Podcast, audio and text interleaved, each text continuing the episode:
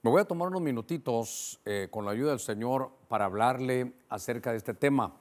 Reunidos con el apóstol Sergio, eh, todos los pastores, eh, se platicó algo acerca de la generación de Caín. El día viernes trabajamos un poquitito acerca de ello, algo vamos a mencionar. Pero me llamó la atención y luego en medio del, de, la, de la palabra del Señor vamos a ver todo lo que pasó, hermano, y por qué se llama el retorno de Caín. al, al estudiar la escritura, vemos cómo desde aquel inicio de las ofrendas, se recordará usted, eh, aparece Caín y Abel. Y de pronto el fuego de Dios viene sobre la ofrenda de Abel, a Dios le agradó. Y a pesar que Caín había ofrendado, a Dios no le agradó ni, ni Caín ni su ofrenda. Y eso produjo cierta rivalidad, usted sabe la historia, se comete, se derrama sangre inocente. La vida de, de, de Caín y su descendencia es de lo que queremos platicar, porque fue una descendencia que se desarrolló durante muchos años, pero venía plagada de problemas, habían profanado la tierra, se hizo maldito de la tierra. Vamos a platicar un poquitito de eso. Y en sus generaciones se siguió esa, mala, esa mala administración, una administración oscura. De tal manera que desde el libro de Génesis se mira eh, y en el Nuevo Testamento vuelve a salir. Y entonces me llamó la atención a tratar de hacer ese recorrido en la línea de tiempo, es lo que voy a tratar de aquí con la ayuda del Señor. Así que yo quiero arrancar con usted un poquitito esta, esta tarde y poder leer un poquitito lo que, lo que la escritura dice. En el libro de Judas dice, hay de aquellos o hay de ellos porque han seguido el camino de Caín. Y fíjese que dice, hay, son lamentaciones y en el Apocalipsis hay tres ayes, hay tres lamentaciones. Y aquí también hay tres lamentaciones. Pero la que hoy vamos a ver es el camino de Caín. Porque también luego aquí dice, hay de ellos, ¿por qué? Porque se lanzaron en el error de Balaam. También hay de ellos, el tercer hay, porque recibieron y participaron y perecieron en la rebelión de Coré. Cuando estoy viendo esto, este libro de Judas, que es el que menciona a Caín, claro, también Juan habla, el apóstol Juan habla de, de Caín y se habla bastante en el Nuevo Testamento. Pero entonces note que ese espíritu de Caín, esa actitud de Caín, esa forma de pensar, viene desde aquellos días, desde el libro de Génesis capítulo 4, en el, y llega aquí el Nuevo Testamento. Y este libro de Judas conlleva un mensaje, porque el libro de los hechos es el libro de los hechos del, valga la redundancia, los apóstoles. Pero este libro de Judas nos habla de los hechos de los apóstatas. Es un solo capítulo, pero tiene tanta riqueza para que podamos nosotros medir esa, apostasía que de pronto se va a dar en medio, hermano, de, la iglesia. Note que la apostasía, no, no para decir apostasía no estamos hablando de la gente que no conoce. Apostasía, por ejemplo, divorcio en el griego viene de apostación. Apostasía es darle espalda a alguien que ya conoció, pero le da la espalda al Señor. Por eso Caín, por eso aparece Balaam, que fue profeta, por eso aparece Coré, que Coré era de los de Coat, de los que llevaban el arca la presencia de Dios. Y aquí dice que van a ver, va a haber una apostasía a lo Caín, a lo de Balaam y a lo de Coré. Seguramente que algún día nos vamos a hablar de Balaam y de Coré, pero hoy quiero hablar un poquitito porque este camino de Caín comenzó en el libro de Génesis y en el libro de Génesis culmina con, una, con un cataclismo como el diluvio perdone por lo que voy a decir, diluvio de agua. ¿Por qué? Porque en Apocalipsis ya no va a haber un final así, sino va a haber un diluvio, pero de fuego. Y entonces eh, hay un camino de Caín, hay, hay, que tener cuidado en no seguir ese tipo de huellas. Cuando se habla de Caín, usted va a ver que se habla de, la, de la, apostasía, eh, de decirle, es como de devolver el compromiso que se había adquirido y es como dar la espalda. Cuando, cuando estoy viendo esto, la, Biblia menciona sobre todo allá en los hechos de los apóstatas, que antes de que el Señor venga, para mí se van a dar dos movimientos dentro de la iglesia. Primero, un avivamiento tremendo, pero también va a haber una apostasía. Y yo dijera que avivamiento espiritual y apostasía, si usted quiere, de la doctrina. Porque Balaam, que aparecía entre ellos, Balaam era, era profeta y terminó de adivino. Coré era de los que llevaba la presencia de Dios y finalmente huía de la presencia de Dios. La tierra lo, se, lo, se lo lleva vivo a la parte más baja de la tierra. Entonces, esos son los hechos de los apóstatas y tal vez lo importante antes que siga es que hay tantas cosas, hermano, tan importantes que decir, pero que en el final de los tiempos, si se habla de apostasía, estamos hablando dentro de la iglesia. Que, por ejemplo, alguien que no conoce de Cristo se burle, haga mofa, hermano del Señor. Eso, eso si usted quiere, va a ser lo normal. Claro que es alguien, hermano, que, que está faltando el respeto alguno tal vez arrogante, atrevidos y contumaces, dice la Biblia, pero la apostasía es adentro de la iglesia, antes de que venga el Señor. Antes de que de Apocalipsis se habla de estos hechos de los apóstatas. Entonces, eh, yo quiero llevarlo algunas cosas que se van a decir aquí en este libro de, de Génesis, hablando de Caín. Cuando Caín empieza en su camino, él derrama sangre inocente sobre la tierra y eso es profanar, hermano, la tierra. ¿Sabe qué? Hay que estudiar cómo se profanan los lugares. Hay que ver qué es lo que sucede. Por ejemplo, muere, muere Saúl con sus hijos ahí en el monte Gilboa y dicen, aquí, aquí que, que nunca más caiga rocío, aquí que no se reciban ofrendas, este lugar que quede, ¿sabe cómo quedó? Profanado. Y entonces ahora la tierra él derrama sangre inocente, inocente y dice aquí, ahora serás maldito de la tierra, que ha abierto su boca para recibir, dice, tu mano la sangre de tu hermano. Y entonces lo que hace el Señor, porque Él decía, mi culpa es muy grande, entonces dice aquí, si alguien se atreve a matarte, sufrirá un castigo siete veces peor. Entonces Dios le puso a Caín una marca para que nadie, hermano, se atreviera a matarlo. Son dos cosas importantes en esto que vamos a desarrollar. Primero, dice que fue maldito de la tierra. ¿Sabe qué significa eso? Que la maldición de Caín es que uno no se puede establecer en la tierra. Ponga, ponga cuidado en esto, porque esa, esa marca que dejó el Señor es otra cosa, pero del lado izquierdo es primero Caín. ¿Qué, qué pasó con Caín? Que cuando derramó sangre inocente, dice que es maldito de la tierra voy, siempre he dicho esto, mire que Caín es maldito de la tierra y José era señor de la tierra. Uno, uno, José, donde se estableciera, ahí va, ahí va a estar. En medio de la crisis iba a siempre tener que comer. Donde fuera, él se iba a establecer. Ese es José. Pero, pero Caín tiene un problema. Que Caín, como es un, un hombre que la tierra lo maldijo, quiere decir que la tierra sabe qué dice. En ningún lugar te vas a poder establecer. El viernes platicamos un poquitito de esto porque llevar esa maldición de Caín es terrible, porque es la maldición del trabajo. No se establece en ningún trabajo. No se establece, hermano, ni en Choluteca, ni en Ciguatepeque, no se establece en Honduras, se te quiere ir a México, no se establece en Estados Unidos, lo regresan. La tierra no lo, no lo aguanta. Tiene una maldición que no se puede establecer en la tierra. Nunca, nunca va, hermano, a dar frutos en la tierra. Eso es el problema de Caín. Por eso, o se es, o se tiene una maldición en la tierra, o se tiene una bendición en la tierra. Ahora usted y yo podemos entender por qué la Biblia dice, y hoy pongo por testigo, dice Dios, a los cielos y a la tierra. ¿Sabe qué está diciendo Dios? Este es siervo mío. Cielo, que tu bendición venga sobre él. Como en aquellos días era todo agrícola, que llueva, que caiga la lluvia temprana, la lluvia tardía. Y tierra produce sobre las semillas que él ha sembrado. Está a favor, pero, pero Caín no.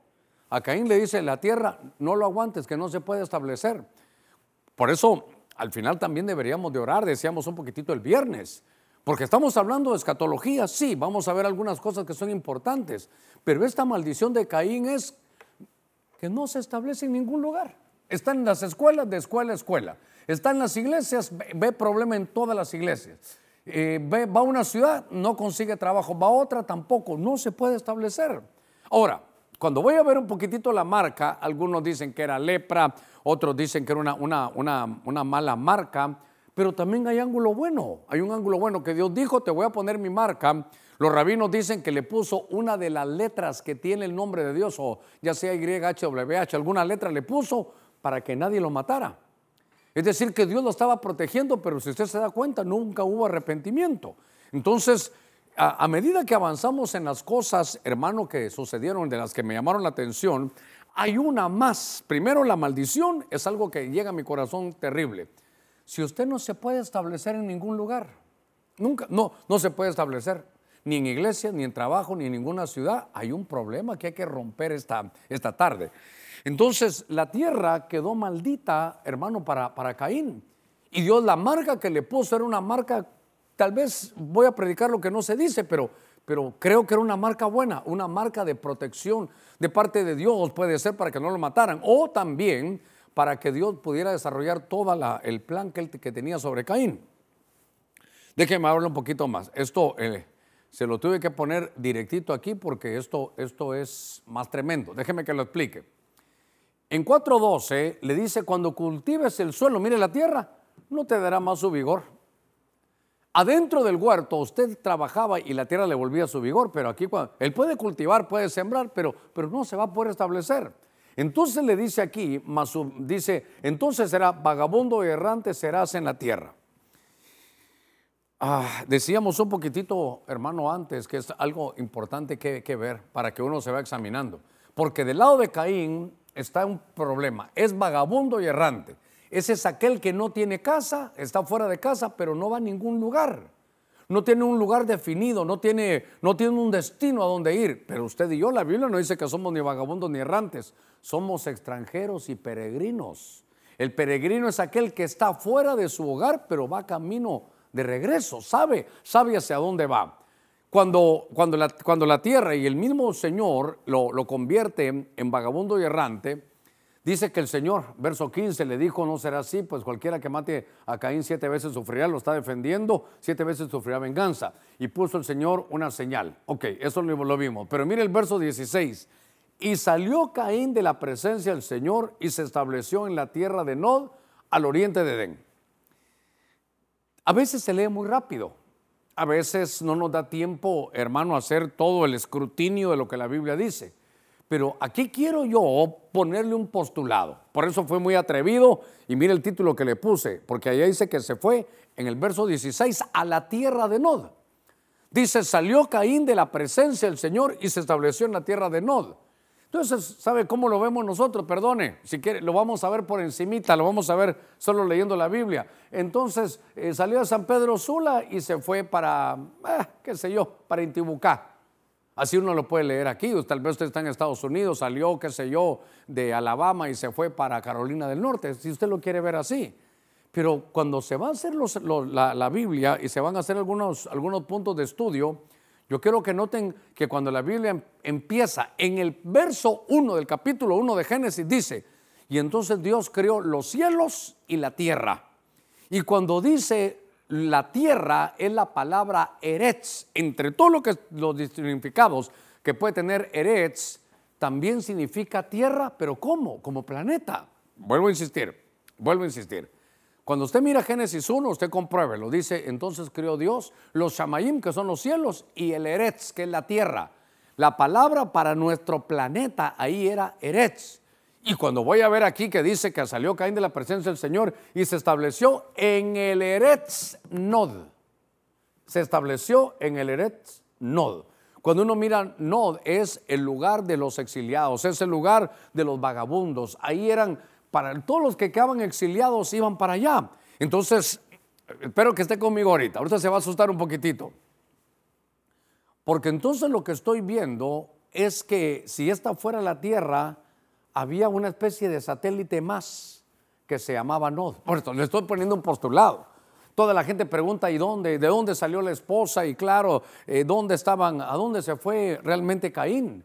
¿A dónde, ¿A dónde lo pusieron antes de que algo le, le ocurriera? se fue al Eretz Nod. Si Eretz, entre, hermano, tal vez voy a ser un profano ahí del, eh, idioma hebreo, pero de alguna manera Eretz también significa tierra como planeta. Y entonces pareciera que había un lugar donde podían irse, hermano, ahora, mire, se iban para acá. Quiere decir que no era el lugar de todos los exiliados de las creaciones de Dios.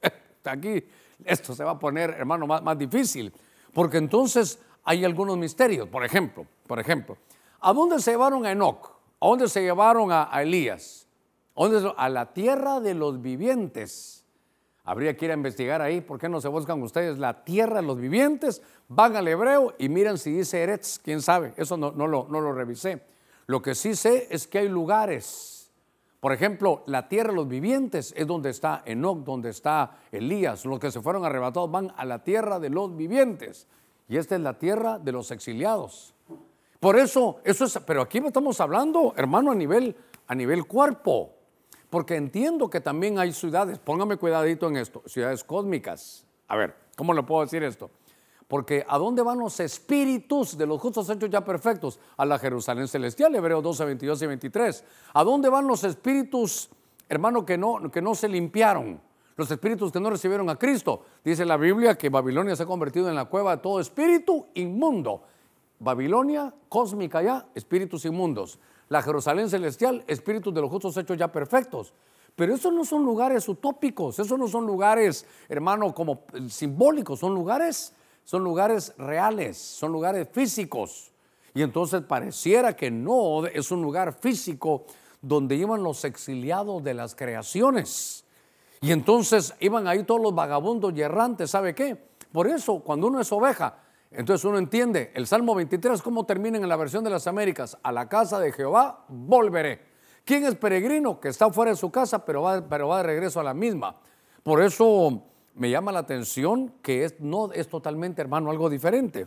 Entonces, después de estos minutitos que, me, que ya me he tomado, ya estoy entrando, por eso, por eso hay que investigar bien esto, estas cosas de Caín. Ahí hay muchos, muchos misterios.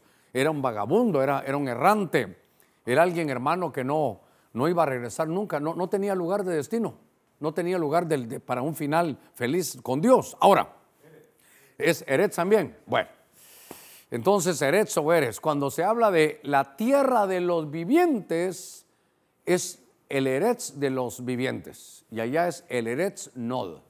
¿Cuántas cosas no sabremos, hermano? ¿Cuántas cosas no sabremos? ¿Cuántas y cuántas cosas vamos a averiguar mejor de todo lo que hay? Ahora me voy a la tarea, después de estos 20 minutitos que usted está conmigo aquí escuchando, me voy a la tarea de agarrar esa, esa generación, esa genealogía que vino después de Adán. Luego vino Caín, Caín mató a Abel y entonces la línea de Abel se detiene, Dios envía a Set, pero de Caín, esa raza oscura, esa generación oscura tiene algunos puntos, ¿sabe qué? Que nos van a ministrar hasta el final de los tiempos. Porque esto es como un espíritu hermano de Caín que sigue ministrando. Déjeme que entre de lleno a esto. Venga conmigo. En el libro de Génesis 4 dice que conoció Caín a su mujer y ya concibió y dio luz a Enoch. Y este edificó una ciudad que se llamó, o que la llamó Enoch como el nombre de su hijo. Muy bien. Pero entonces Enoch sale de la línea de Caín. Pero en la Biblia no, nos confundamos. Este Enoch es de la simiente de la generación hermano de Caín. Pero cuando uno mira la generación de Set, la otra, la de la luz, aparece otro Enoch. Y la Biblia habla en Hebreos capítulo 11, eh, verso 5, por la fe fue trasladado Enoch. Le ruego algo. Este Enoch del lado derecho es el que viene de la descendencia de Set. Y este Enoch del lado izquierdo es el que viene de Caín. Entonces me llamó la atención que de las dos líneas genealógicas, de las dos ministraciones, del lado de Set que quedó en lugar de Abel, este Enoch es el que se va arrebatado. Ese es el que fue trasladado. Por eso me gustó esta versión, creo que es la Félix Torres Amat, donde dice para que no se lo llevó, fue trasladado Enoch de este mundo fue trasladado de este Eretz para que no se muriera. Y no se le vio mal por cuanto Dios lo transportó a otra parte que no se sabe. Mas antes de la traslación tuvo el testimonio de haber agradado a Dios. ¿Quién se va en el arrebatamiento? ¿Qué se requiere para el arrebatamiento? Haber agradado a Dios. Entonces, lo primero que veo es que hay una... Uh, Enoch, entre todas las cosas, es iniciado, es enseñanza. Y entonces ponga cuidado aquí. le ruego. Todo en la Biblia se, divide en dos caminos cuando hablamos de la ofrenda, Abel y Caín. A este se le aceptó y a este no. Ahora volvemos al punto. Vamos en el camino y nos encontramos en una encrucijada. Hay dos Enoch. Uno que nos dice que fue arrebatado y otro que nos va a enseñar que no. ¿Sabe qué? Esa es la administración que hay ahora. Ahora le van a decir a usted, no, no, hombre, no hay arrebatamiento, no hay arrebatamiento, cuidado, esa es la administración de Caín. Y note que aquí estoy leyendo Génesis, pero esa administración, hermano, es como que se, se proyectó hacia el futuro. Y ahora en este año, hermano, 2021, todavía está predicando, están predicando los dos Enoch. Uno, prepárate porque el Señor puede venir y la Biblia dice que, que se va a oír con voz de mando, voz de arcángel, trompeta de Dios y los muertos en Cristo serán resucitados primero y luego nosotros que vivimos seremos arrebatados. Hay arrebatamiento, Pablo lo dice, Pero va a haber otra línea que te va a decir, no hay. Entonces note, son las dos enseñanzas. Otra vez va a estar Caín y Abel. Ahora va a estar el Enoch del lado hermano de Caín y el Enoch del lado hermano, por decirlo así, de Seto de Abel. Usted se va a dar cuenta entonces que una de las administraciones que tiene el espíritu de Caín es decirte, no hay arrebatamiento, porque Enoch también es enseñanza, es iniciado, es una disciplina enseñada. Entonces usted tendrá que decidir a qué Enoch va a oír. Usted tendrá que decidir si la enseñanza que está oyendo es derivada de aquella genealogía, hermano, oscura de, de Caín, que en este caso es Enoch. Ah, en el capítulo 4, verso 18, aparecen, creo que aquí aparecen tres hijos o cuatro hijos. A Enoch le nació Irad. Irad engendró a Mejojael, y este Mejojael engendró a Metosael, y este engendró a Lamec. Aquí hay uno, dos, tres, cuatro, cinco. Okay. Aquí rapidito en este verso hay cinco generaciones. ¿Cuántos años habrán? No sé, no sé. Pero tal vez podríamos ver algunos puntos que son importantes. Primero, Irad, hermano, tiene dos puntos que a mí me llamaron la atención. Esta Irad significa fugitivo. Y su padre, hermano, ¿de dónde viene esto? Es que hay un principio, decíamos un poquitito para la mañana, uno enseña lo que sabe, pero reproduce lo que es. Y Caín estaba reproduciendo su esencia y entonces Irad, fíjese, Caín era errante y fugitivo, o errante y vagabundo, y ahora Irad es fugitivo. El impío huye sin que nadie lo persiga. Pero también significa un asno salvaje, y el asno sabe qué, no acepta el yugo. El asno no, no se puede poner en, este yugo, no se puede poner en este yugo. No, no puede estar bajo el mismo yugo. Y, Cristo dice, hermano, Él dice, el que esté cansado y trabajado, que venga a mí, lo voy a hacer descansar. Porque mi yugo es fácil, pero Irad no, no puede llevar. Entonces, no pueden llevar el yugo de Cristo. Uno, aparte es fugitivo. Y entonces empezamos a ver que este engendró a Mejojael y este me llamó la atención porque su nombre significa ser borrado. Y luego está eh, Metusael, que es quién es Dios, como quien dice, ¿quién es Él? Para, como para hacer caso. Es como es como una especie, hermano, de, como de sarcasmo. Ahora, lo que me llamó la atención es que en medio de la generación, estas generaciones son borradas.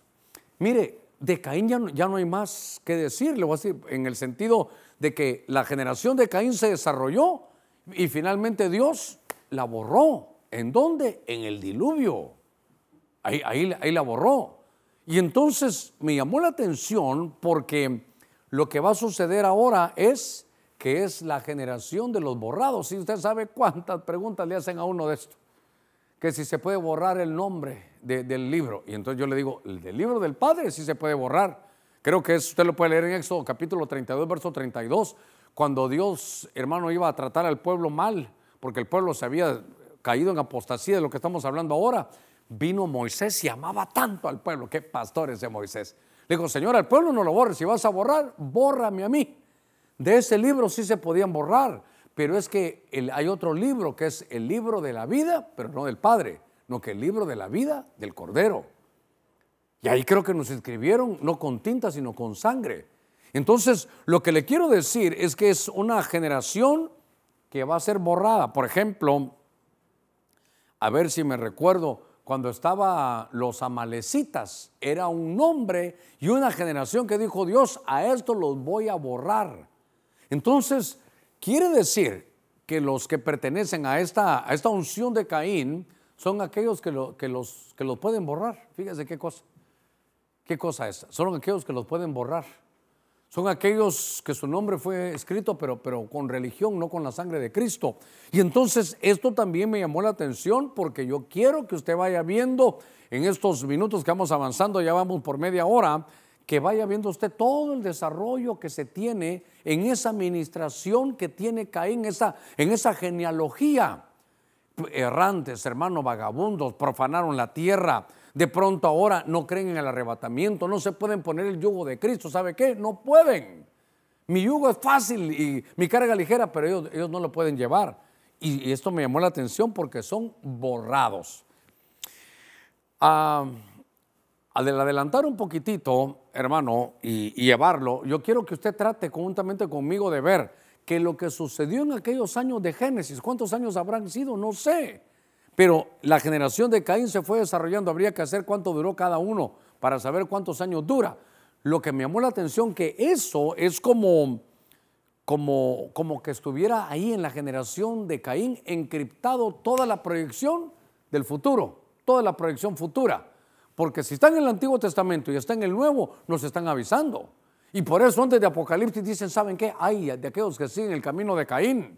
Porque entonces no van a creer en el arrebatamiento, van a andar de, vagabundos, de errantes, eh, su generación va a ser borrada. Y ahora aquí aparece un hombre llamado Lamec. Lamec tomó para sí dos mujeres, el nombre de una era Ada y el nombre de la otra era Sila. Y Lamec dijo, hermano, a sus dos mujeres, Ada y Sila, oí la voz, mujeres de Lamec. Prestado oído mis palabras, pues he dado muerte a un hombre por haberme herido. Algunos dicen, algunos comentaristas dicen que está refiriendo a que él mató a Caín, pero de Caín no se sabe nada. Y dice, y por un muchacho por haberme, por haberme pegado. Si siete veces es vengado Caín, entonces la lo será setenta veces siete. Aquí hay un punto importante entre todo lo que se está diciendo. Tal vez más. Primero, note que el Señor había hablado con Adán y le había hecho a su mujer Eva, no le hizo dos, le hizo una. Pero del lado de la generación hermano de la Mec, entonces vino la bigamia. Entonces vino que, que, podía tener dos mujeres. Tenía, se casó con las dos al mismo tiempo, era Ada y Sila. Y hermano, ¿cuánto? Mire, no me puede decir que eso no se sigue dando. Y que la Mec es el primero que habla de venganza. Y la Biblia dice, mía la venganza, yo pagaré, dice el Señor. Ahora, Dice ahí que entonces la lo será 70 veces, 7. Aquí es un punto que habría que derivar para poder enseñar esto. 70 veces 7 son 490. Y si usted lo, lo, ve, lo ve en la Biblia, es el tiempo que Dios da para mostrar su misericordia. Son los ciclos de perdón de Dios en toda la escritura. Ciclos de 490 años. Eh, mire, hay que estudiarlos. Eh, al otro día lo, lo vamos a ver ciclos de 490. Por ejemplo, por ejemplo, 70 por 7, ¿verdad? Son 490. ¿No se recuerda qué le dicen allá en Daniel? ¿Qué, ¿Qué, es lo que Gabriel le enseña a Daniel? Le dice, ¿sabes qué? Para tu pueblo y para tu ciudad hay siete semanas, solo que son semanas que se llaman Shebua. Son semanas de años, 70, dice, son 70 semanas de años, 70 por 7, 490. 490 es el ciclo de perdón que Dios utilizó. Y claro, este se, mire qué cosa, este se quería que vengar. Si siete veces es vengado Caín, entonces la Mec será vengado 70 veces siete. Venganza, venganza. Otra vez hay un, hay una, hermano, una distribución de caminos. La Mec dice, si alguien me hace algo, me voy a vengar 70 veces siete. ¿Sabe qué? No hay perdón. Y Dios dice, ese mismo ciclo lo voy a usar para perdón. Tanto que Pedro dice, ¿cuántas veces debo de perdonar? ¿Se recuerda cuántas veces dijo el Señor? 70 veces 7. Note, perdón contra venganza. Otra vez, hermano, otra vez. Entonces, en este, en este, en este fluir de ideas, usted se va a dar cuenta cómo estamos frente a dos caminos. Y que así esa proyección se va a dar para el futuro, lo que vimos ahora, pero eso lo pusieron en los inicios, hermano, del Génesis. La MEC dice, yo me voy a vengar 70 veces 7. Y Cristo dice, yo lo voy a perdonar 70 veces 7. ¿Cuántas veces he de perdonar? 70 veces 7. Señor, ya que termine eso, me voy a vengar. No, mía la venganza, dice el Señor Romanos 12, 19, yo pagaré. ¿Venganza o perdón? Ahora, ¿qué, qué es ¿cuáles son nuestras actitudes? ¿Tu actitud es de venganza? Ya está el espíritu de Caín ministrándote. Nuestro espíritu es hermano de, de paciencia y después decir, bueno, vamos a perdonar, eso es lo que Dios ha dado. Pero esta era bigamia y venganza. Entonces, estaban leyendo estas cosas y conforme fue pasando, hermano, la, la, información de todos los hijos de Caín, usted se va a dar cuenta que lo que ministraron allá en el Génesis se proyecta todo para el final de los tiempos. Y es que el camino de Caín está en el libro de Judas, cabal, antes que venga el Apocalipsis.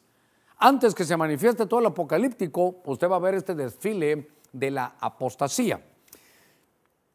Este mismo eh, Caín, entre todos, sus, ah, entre todos sus hijos, dice que en el verso 21 tuvo otra generación y dice que después de que vino la Mec y empezaron a avanzar, dice que había uno, dice su hermano, se llamaba Jubal.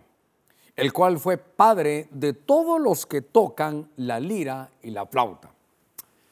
Cuando estamos viendo ese libro de Génesis, creo que hay uno que es padre de todo lo que es hierro, este es padre de todo lo que es música, y creo que hay uno que es padre de todos los nómadas que tienen ganado, que tienen ganado. Pero déjeme que diga algo que estuve leyendo y estudiando, por alguna razón ya no lo puse. Pero antes, en en la generación, en las generaciones de Caín, se ven que hay tres que son padres. Este es uno. Pero antes de hablarle de Jubal, quiero trasladarle esto. Había, que era, había uno que, que era padre de todos los que criaban ganado. Y uno dice, bueno, era un ganadero. Pero los estudiosos cuando van a ver esa palabra ganado, hay algunas letras hebreas que en lugar de ser como que tienen cierto, a ver, que son macros o micros, decía el, el, reportaje que yo leí, entonces podía cambiar, un signito hebreo podía cambiar de ganado a alguien que provocaba celos. Y entonces esa palabra provocar celos me lleva a Ezequiel de aquellas estatuas que provocaban celos. ¿Sabe qué me habla eso? De idolatría. Entonces la idolatría también nació aquí, hermano, en Caín. Ahora, voy, solo que no quería que se me, olvidara esto, porque entonces ahora fui a investigar y dice que Jubal es padre de todos los que tocan la lira y la flauta. Dijéramos, la primera música que aparece en la Biblia. Pero la palabra tocar aquí es manipular. oiga, una cosa es ministrar y otra es, hermano, manipular. Entonces, del lado de Caín, aquí van, y ustedes que son de la alabanza, aquí, del lado de la música, del lado de la música de, de Caín, lo que hacían era manipular. La música puede mover las masas, hermano, ni lo dude. La música está hecha para nosotros. Es más, le voy a decir, a Dios le gusta la música. Dice que cuando él estaba creando la tierra, había, dice que los ángeles, hermanos, las estrellas cantaban, daban gritos de júbilo. Al Señor le gusta eso. Cuando iba a profetizar Eliseo, se recuerda, tráiganme un nagán, tráiganme un, uno que sepa tocar los instrumentos, que me cree una atmósfera. Cuando el Señor nace, manda música antes. Qué interesante que la música no fue hecha, hermano, no fue hecha en la tierra, la música era, era celestial. Cuando Dios estaba trabajando, mire que a Dios le gusta la música para trabajar. Cuando Él estaba creando la tierra, ahí estaba. Dice que los ángeles y los hermanos, los Benejá Elohim, cantaban en las estrellas. La música llega al corazón.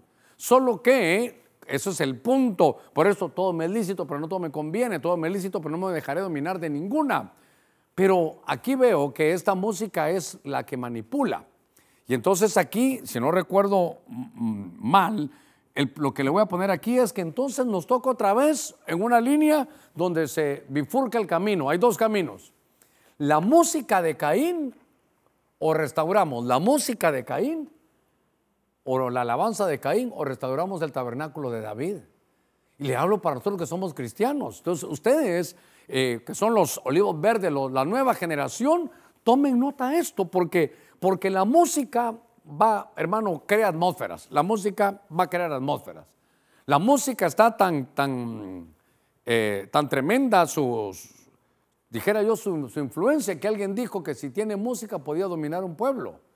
Y por eso usted mira que uno de los eh, reinos más grandes que estaban allá en los días de Daniel, estaban los los persas, pero antes de los persas estaban los babilónicos, hicieron una estatua, se recuerda, 60 pies, hermano, de, de alto, 60 de ancho, y al toque de seis instrumentos musicales, la gente llegaba a adorar.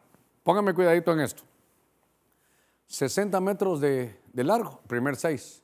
6 metros de ancho, segundo seis.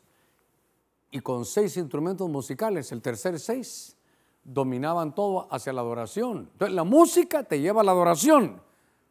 Pero, ¿qué pasaba en los días de Daniel? Al tocar esos seis instrumentos musicales, iban todos a adorar a quién? A la imagen que habían hecho de Nabucodonosor. La adoración a las imágenes. Entonces, ponga cuidado. Entonces, esto es importante, la música de Caín, porque por eso, fíjese que mi primer pastor tenía un dicho muy sabio él decía, la música atrae a su autor. De, la música nos va, a llevar al autor, solo que hay música que manipula y música que ministra. La de Caín manipula y la de David ministra. Que Dios les dé a ustedes, como hermanos, estos muchachos nuevos en medio del alabanza y la adoración, que sepan que hay una bifurcación muy, muy, hermano, muy muy sensible. La tela que divide es muy tenue. Por eso Balaam era profeta, pero se fue para otro lado y se hizo, se hizo adivino. La tela es muy tenue entre luz y tinieblas. Aquella manipula. Y, esta, y, la, el tabernáculo de la restauración del tabernáculo de David ministra. Uno es Nagán y el otro es manipulador. Entonces, por eso le decía yo que en el final de los tiempos, también la música. Pero, pero note, eh, pues lo que hicieron ahí está muy hermoso porque hicieron la gran estatua, eh, ondas musicales y aquella gente puesta ahí. Lo que me llama la atención es que yo no le estoy hablando de lo que está fuera de la iglesia, yo le estoy hablando de lo que está dentro de la iglesia. Nosotros somos una generación, hermano, qué sé yo, de los que 70 y ahí terminando los 70, 79, 80, la generación de los 80. Pero ya de eso ya, ya pasó el tiempo, ya son 40 años. Eh, en mi vida personal, yo me veo corriendo mi carrera, queriendo terminarla bien, con una estafeta que tengo que ir entregando, porque es la experiencia con la, con la nueva generación de jóvenes que viene atrás. Entiendo los cambios, entiendo eso, pero cuando Dios hace las cosas y las hace bien, dice jóvenes y viejos juntamente. Una iglesia de viejos, hermanos, se va a estancar.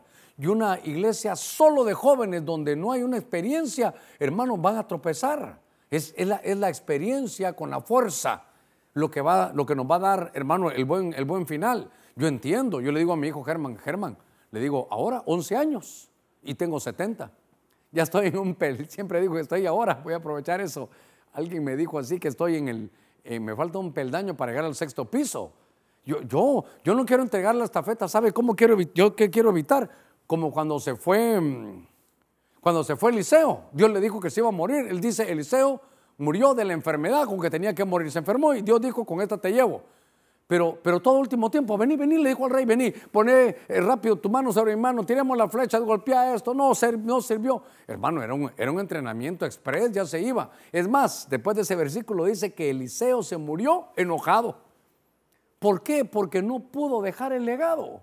Cuando estoy viendo esto, le estoy diciendo a todos ustedes que son una generación de jóvenes, qué lindo.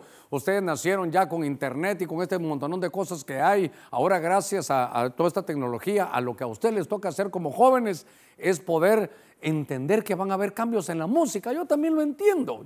Créame que yo lo entiendo. ¿Sabe qué quisiera yo? Que en Estéreo Más hubiera música en inglés desde hace como 10 años que estoy con eso.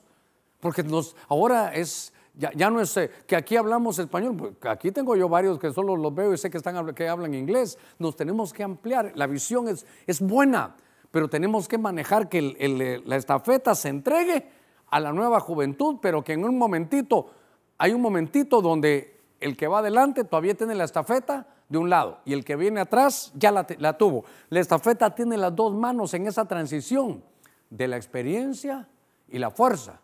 Muchos de los jóvenes dirán, no, que las cosas se tienen que hacer así. Sí, pero cuando tú no estabas, todo esto que se hizo, se hizo por la palabra. Y entonces por eso es mi interés marcar, hermano, porque estamos llegando al final de los tiempos. ¿Cuánto faltará para que el Señor venga? No sé. Pero entiendo que viene otra generación y que tiene que tener cuidado con estas cosas que están aquí en la, doctrina. Hermano, la tecnología se ha desarrollado, la tecnología ha crecido, la, la tecnología es suficiente. Pero la tecnología se puede usar para bien o se puede usar para mal. Eh, yo visito, miren, visito una página que se llama Marca porque ahí está toda la liga española y uno va ahí. Pero también salen anuncios, hermano, terribles, sin que sea derivado de un algoritmo que alguien está viendo eh, algo que no debe o no. Lo que quiero llevarlo es que la tecnología es buena, pero en aquellos días se trastocó y por algo que me llamó la atención. Después que, hermano, que estábamos hablando de la Mec, que una de sus esposas se llamaba Sila, esta dio a luz. Ah, vamos a ver el hijo entonces de la Mec, Tubal Caín, forjador de todo utensilio de bronce y de hierro, y la madre y la hermana de Tubal Caín eran Naama. Este Silda tuvo dos hijos, o Sila tuvo dos hijos que eran Tubal Caín y Naama. Ahora, aquí es importante. este es, este es un punto muy importante porque hay un diccionario en un programa que se llama hermenéutica. Y ese programa eh, habla de que el nombre, fíjese que de, Tubal Caín, ponga, mucho cuidado en esto. Aquí se lo puse para que usted lo busque. Es un programa que se llama hermenéutica. Así como usamos Eastward, hay uno que se llama hermenéutica. Y entonces vemos que el nombre Tubal Caín significa Caín será traído de nuevo. Derivado de esto es que nació todo este estudio. Derivado de esto es que nació todo este estudio.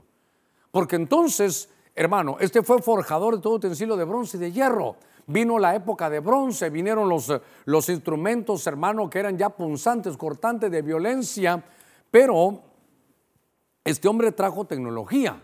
Esto sabe que era una especie de como de metalurgia, el poder eh, transformar los metales. Eso hizo que, que la tierra se desarrollara. Pero, pero cuando uno mira, estamos en Génesis capítulo 4, aquí tengo que detenerme un poquitito para que usted me pueda entender. 4, eh, 5 y en el 6 ya aparecen visitaciones, hermano, que no son de la tierra. No me gusta decir extraterrestre porque no todos lo entienden bien, pero eran exovisitaciones. Cuando se dice la palabra exo, se está diciendo fuera de. Por eso hoy existe la exopolítica, que es el tratamiento que los gobiernos quieren dar cuando vengan seres de otro lugar. Ahora, como eso pasó en el libro de Génesis capítulo 6, que está y viene terminando la carrera toda la genealogía de Caín, entonces Génesis 6 va linkeado, hermano, con Caín. Y eso me llamó la atención de comparar Génesis 6, aquí estamos en el 4, pero Génesis 6, ahí estaba toda la generación. ¿Cómo? Más adelante vamos a ver cómo termina toda la generación de Caín. Pero ¿quién le dio ese, esa, esa era de bronce tan famosa, hermano, que hubo cambio que los que hicieron las armas son los que después mandaron. ¿Quién les dio eso? Y entonces eh, yo le decía que entró a la metalurgia, eso, eso hizo algún cambio, hermano, tremendo. Pero eh, tengo que ser muy cuidadoso en esto. Cuando se lee la Biblia, usted está leyendo un libro formativo, todo inspirado. Ahí, ahí, no, hay, ahí no hay problema. Pero hay otros libros que son una especie como de apéndices, de ayudas, pero que no son, no son canónicos, no son inspirados, pero que traen información. Y me voy a atrever, voy a hacer un poquitito osado esta tarde, a poner que Génesis 6 tiene que ver con el libro de No capítulo 8. Porque fíjese que este libro de Judas, que habla sobre el camino de Caín, también dice en el verso 6, mire, está hablando de tres ayes. ¿Se recuerda que lo empezamos a ver? El ay de Caín, el ay de Balaam y el ay de Coré. Pero en unos versos después, que está hablando de, estas, de estos tres ayes, que son los tres ayes apocalípticos, dice, y a los ángeles que no conservaron su señorío original, sino que abandonaron su morada legítima, su propio cuerpo, su cuerpo glorioso, los ha guardado en prisiones eternas bajo tiniebla para el juicio del gran día. Hay ángeles que cayeron, son ángeles caídos. Este lugar en 2 Pedro 2.4 se llama el tártaro. El tártaro es la mazmorra cósmica de ángeles caídos. Ahí no hay humanos, ahí no hay seres híbridos. Los seres híbridos están en el abismo, pero más abajo del abismo, la cárcel, la peor cárcel que hay, donde las cadenas no son de hierro, son de oscuridad, ahí pusieron a esos ángeles que cayeron. Se recuerda que junto con Satanás cayó la tercera parte de ángeles. Estos ángeles tenían, hermano, cualquier tipo de conocimiento, pero me atreví un poquitito, soporteme esto, me atreví un poquitito a ver algunos nombres de ellos según el libro de No capítulo 8, que es como un apéndice. Lo que quiero decirles es que todo libro que no es la Biblia es como comerse un pescadito de aquellos que se come usted en el lago Yohoa. Se come el filete y tira las espinas. Solo déjeme decirle esto, si hay alguna espina de ahí, quítelo. Pero hay nombres de estos ángeles. Se los voy a poner aquí para que usted los vea y los pueda leer conmigo. Este Samiasa enseñó sobre encantamientos y el uso de las raíces. Por eso le pongo ahí yo que es farmaqueia, porque es farmaqueia, es lo fármaco, pero también en nuestra Biblia aparece como hechicería. Es que puede ser hechizado, que su mentalidad puede girar, que, que lo mental se puede trastocar dándole algo, hermano, dice encantamientos. Eso, ahora, esos tienen tecnología espiritual y tienen tecnología, hermano, secular, pero para el mal. Y entonces, hermano, el uso de las raíces. Cuando usted se toma una medicina, la sacaron de las plantas. Por ejemplo, yo no soy doctor, no quiero ser profano en esto, pero para el, el dolor hay hay muchas cosas que le quitan, comenzando desde un Tylenol, pasando luego por morfina, pero si no llega fentanilo, fentanilo. Si ustedes buscan el fentanilo, no sé cuántas veces más, más poderoso es que la, que la morfina. Cuando en la Segunda Guerra Mundial tenían morfina, no sé si usted ha visto las películas que serían, les tiraban, hermano, así la morfina encima para que quitarles el dolor. Entonces, hay tecnología buena, pero ¿qué pasa? Ahora hay, hermano, estos parches de fentanil no se, no se compran solo así, tiene que ser por prescripción médica, porque en Estados Unidos lo compraban para drogarse, lo recortaban, es una especie como de plástico. Tienen un poder, hay que ver, hay que ver qué tanto más poderoso que la morfina es el fentanilo o el fentanil. Ese es, entonces note, aquí hay medicina, pero también hay drogadicción. Espero darme a entender, hermano. Porque las vitaminas y, que si, por eso dice que tiene que ser con prescripción médica, el médico sabe cuánto. Pero cuando se hace sin prescripción médica, entonces se convierte en ya una droga que te puede... Ok, fíjense que el fentanilo es, o el fentanil son 50 o de 50 a 100 veces más fuerte que la morfina. Pero esos son como unos parches, lo recortan y lo usan como de droga. En por eso es que en estos gobiernos, ahorita en Estados Unidos, están haciendo los estudios porque hay mucha gente que se está destruyendo por los opioides. ¿De dónde viene? Obviamente del opio. Ahí, lo, ahí lo vamos a ver. Entonces había otro ángel que se llamaba Sacel. Este fue el del, mire, el de la metalurgia.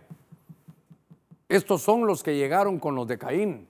Este que se llama Baraquijal, este dijo no astronomía, no que astrología. Este es el de los horóscopos. Eh, Cocabel dice que las constelaciones. Yecón, este, mire, relaciones sexuales con humanos. Lástima que no tengo aquí en la otra Biblia para poderla ver, pero a ver qué pasa si toco aquí, también se toca allá. Sí, ¿verdad? voy a meter en líos. Sí. Eh, porque yo quisiera que me den el verso donde aparece aquí que mm, dice, estos, al igual que Sodoma y Gomorra, buscaron carne extraña. Eran ángeles, mire, a ver, eran ángeles, tenían cuerpos gloriosos y la oferta que les hizo Satanás, que el Señor lo reprenda es, ¿saben qué? Les voy a dar a probar carne de otra con seres de otra naturaleza. Ustedes son ángeles, vayan a buscar mujeres. A ver cómo lo puedo decir para que usted lo entienda. Mujeres humanas, para ayudarme a entender bien. Seres de otra creación venían a la tierra a buscar mujeres. Eso usted lo puede encontrar en el libro de Génesis capítulo 6. Bajaron seres de la tierra, hay incursiones de aquí para buscar mujeres. Y eso es en el 6.4 del libro de Génesis. Entonces, ¿eso quién lo enseñó? a tener relaciones con seres de otra naturaleza. Este lo enseñó este ángel que está registrado aquí como Yecón. También, mire esto, me llamó la atención. Él le enseñó a dar golpes en el útero para, para provocar abortos. Cuando yo vi esto, dije, seguramente me van a señalar por eso, pero, pero lo, tengo que, lo tengo que ver. ¿De dónde sacó la generación de Caín, hermano, la farmaqueia, la astrología, las relaciones sexuales, hermano, ilícitas y el provocar los abortos, eso viene de otro, eso viene de otro lugar, eso es contra naturaleza. Por eso, si usted busca en el libro de Judas, ahí va a ver, dice de Sodoma y Gomorra. Y esto, de la misma manera que Sodoma y Gomorra, dice que tuvieron relaciones con seres. La versión, hermano, una versión creo que es la Félix Torres Amad, dice con seres de otra naturaleza. Y entonces, al ver esto, yo quiero que usted se dé cuenta de cuál es la administración que sucedió en la genealogía de Caín, pero que eso nos enseña que ese espíritu de Caín va a llegar, hermano, hasta va a llegar hasta nuestros días. De tal manera que ahora usted mira, ¿quién, quién enseñó esto? Yo, yo, no digo que la meta, por eso, a ver, voy a la carga para que nadie me vaya, no, no, no me quiero eh, pasar esto sin que, sin que yo me explique bien. La astronomía, qué bueno estudiarla, la astrología no.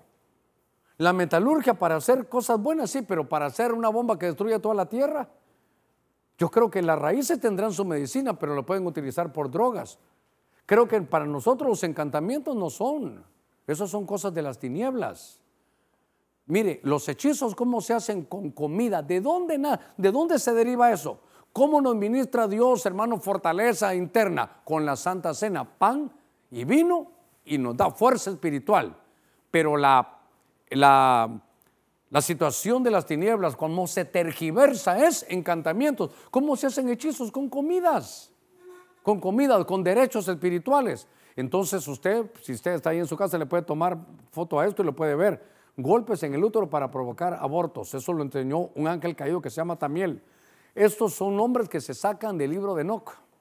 Si usted quiere, quítele los nombres, pero yo lo que le quería enseñar es que eso es lo que enseñan, hermano, estos, estos seres caídos. Tienen sus propios libros de encantos, tienen sus propios, hermanos, su propia eh, tecnología para, y su propia forma. Mire, en lugar de profecía, adivinación. Y yo sí quería, eso es fuerte, sí, pero quiero que no importa que sea fuerte, porque es fuerte es un aborto cuánto se ha hablado, cuánto se está viendo. Y es que esta es la agenda que viene ahora. Por eso le digo que toda la generación de Caín se proyectó para el final de los tiempos. Si Caín no lo mencionara Juan, si Caín no lo mencionara Judas como los hechos de los apóstoles, ni hubiera predicado de esto. Pero ahí están, esa es una amapola. Ahí ahora lo que está dañando, lo que está haciendo que se mueran jóvenes en Estados Unidos es el uso de los opioides. Y ahí de la amapola lo sacan, hermano, de la amapola. Entonces, todos esos secretos, todos esos secretos, hermano, para alguien que tiene dolor, que use esos parches de fentanilo, que el doctor se los prescriba, pero no para destrucción. Ahora, estoy, estoy, me faltan cinco minutos para terminar. Quiere decir que en todo lo que vimos, hermano, este verso nos llamó la atención. Vagabundo y errante significa que no se pueden establecer.